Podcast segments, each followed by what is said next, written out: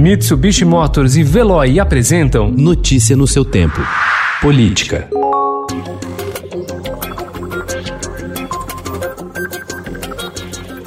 Pesquisadores criaram um guia prático para os partidos e candidatos pautarem seus planos de governo pela ciência. Ele conta com 193 itens sobre as principais necessidades das cidades brasileiras e foi desenvolvido pelo Centro de Síntese Cidades Globais e pelo Instituto de Estudos Avançados da Universidade de São Paulo, com base nos Objetivos do Desenvolvimento Sustentável das Nações Unidas para 2030, articulando-se com uma retomada verde da economia brasileira após a pandemia de Covid-19.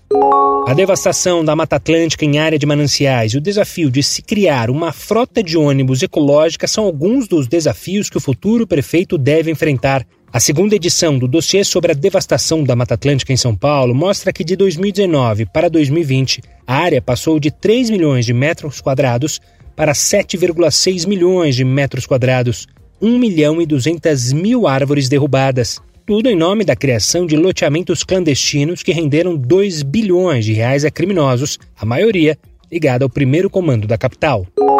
Coletivos de cristãos e evangélicos criados em reação à eleição de Jair Bolsonaro em 2018 lançaram dezenas de candidatos por partidos de esquerda e centro-esquerda no pleito desse ano. O objetivo, segundo eles, é disputar com a direita os votos desse segmento, que representa quase um terço do eleitorado, levando a polarização política para dentro das igrejas, território onde o bolsonarismo exerce hegemonia. A movimentação já provoca a reação de grandes denominações, como a Igreja Igreja Universal do Reino de Deus, que tenta frear a atuação desses novos grupos.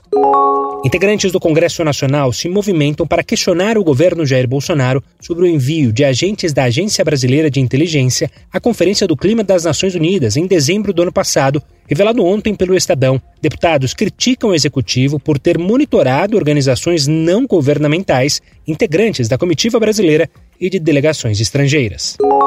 A indicação do desembargador Cássio Nunes Marques para o Supremo Tribunal Federal causou insatisfação, segundo mensagens publicadas em grupos bolsonaristas do WhatsApp, e quebrou o silêncio habitual diante das polêmicas envolvendo o presidente Jair Bolsonaro. A conclusão é do pesquisador Davi Nemer, da Universidade da Virgínia, nos Estados Unidos, que monitora a atuação de bolsonaristas no aplicativo de troca de mensagens desde 2017. Segundo Nemer, foi possível identificar uma série de críticas nos grupos principalmente após a publicação de notícias sobre inconsistências no currículo de Marques. Notícia no seu tempo. Oferecimento: Mitsubishi Motors e Veloy. Se precisar sair, vá de Veloy e passe direto por pedágios e estacionamentos. Aproveite as 12 mensalidades grátis. Peça agora em veloy.com.br e receba seu adesivo em até 5 dias úteis. Veloy, piscou, passou.